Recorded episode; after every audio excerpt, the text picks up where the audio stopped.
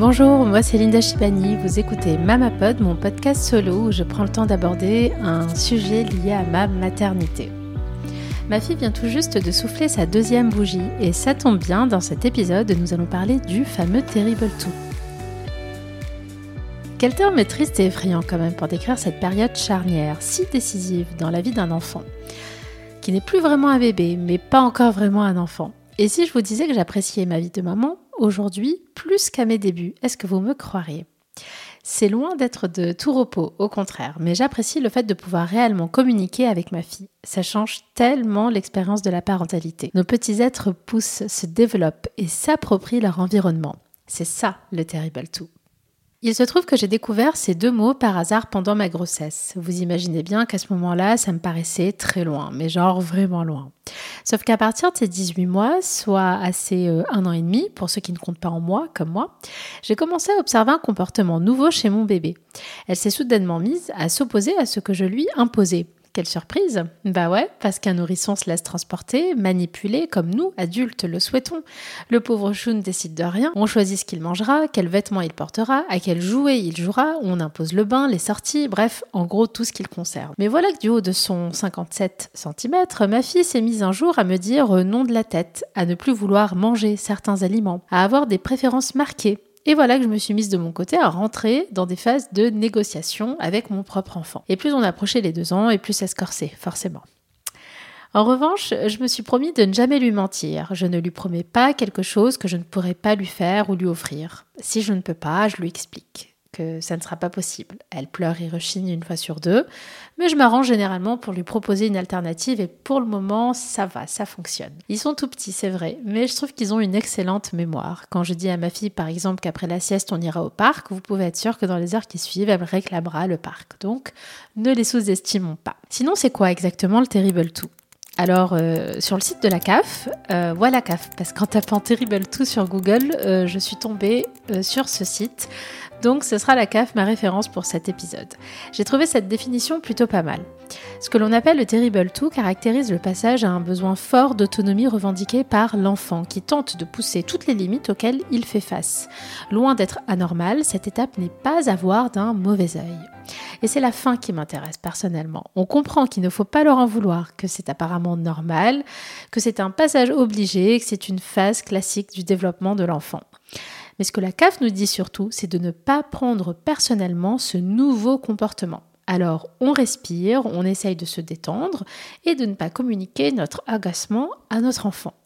Pas facile, hein? Bah ouais, parce que nous, parents et euh, adultes, sommes aussi des êtres influencés par nos sentiments et nos frustrations. Et avant de gérer celles de nos bébés, il faudrait en théorie commencer par gérer les nôtres. Je pense que c'est le point de départ pour surmonter les crises mais je préfère prévenir, parfois on n'y arrive pas. Et c'est pas grave, on fera mieux la prochaine fois. Aussi, euh, tous les enfants ne sont pas les mêmes sur ce plan-là. Certains seront plus sensibles, moins patients, d'autres vont davantage exprimer leur opposition à la maison et à contrario, d'autres seront plus difficiles à l'extérieur. Et je me demande aussi si les premiers ne nous paraissent pas souvent plus compliqués, plus difficiles que les suivants. Ou est-ce que c'est un mythe? Moi, je n'ai qu'un enfant, je ne sais pas, je pose la question.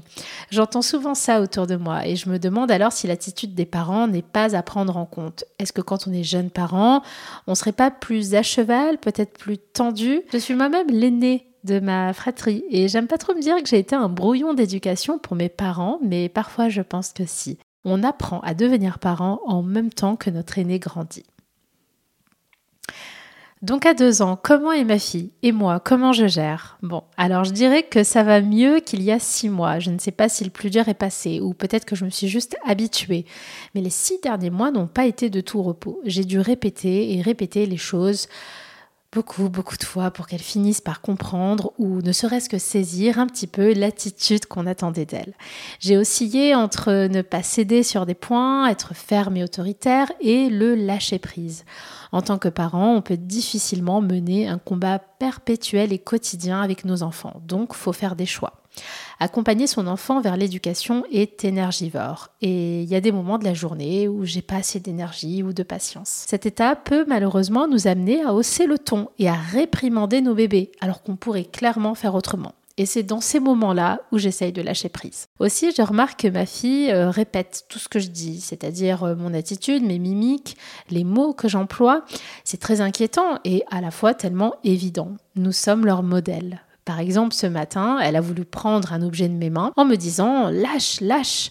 Alors sur le coup, j'ai été surprise et moyennement contente euh, d'entendre ces mots, mais j'ai aussi réalisé que je les avais moi-même prononcés récemment. C'est de ma faute, je le sais, mais euh, je ne panique pas. Hein. Je vais essayer de réparer mon erreur en utilisant une autre phrase à l'avenir. Donc on essaye de ne pas culpabiliser. Hein, on essaie. Le terrible tout, c'est l'âge où le bambin imite et observe. L'enfant cherche des repères pour euh, mimer une vie de grand au final. Ma fille veut manger, tout comme euh, nous, avec nous. Elle commence à apprécier des tenues plutôt que d'autres. Elle nous aide pour les tâches ménagères et en cuisine. Elle imite euh, sa maman qui applique du blush sur les joues. C'est aussi l'âge des crises de pleurs, presque inconsolables, hein, où rien ne va, rien n'est comme elle le souhaite un excès d'émotions qu'ils ont souvent du mal à gérer. Mais à part tout ça, c'est un amour de bébé. Deux ans, c'est aussi l'âge où son enfant communique réellement avec nous. Elle n'enchaîne pas plus de deux, trois mots, mais elle interagit et joue beaucoup avec nous. En gros, deux ans, c'est la fin du bébé passif, je dirais, et le début d'une nouvelle aventure parentale où tout est à construire ensemble. Merci infiniment de m'avoir écouté. On se retrouve bientôt pour un nouvel épisode. À très vite. Salut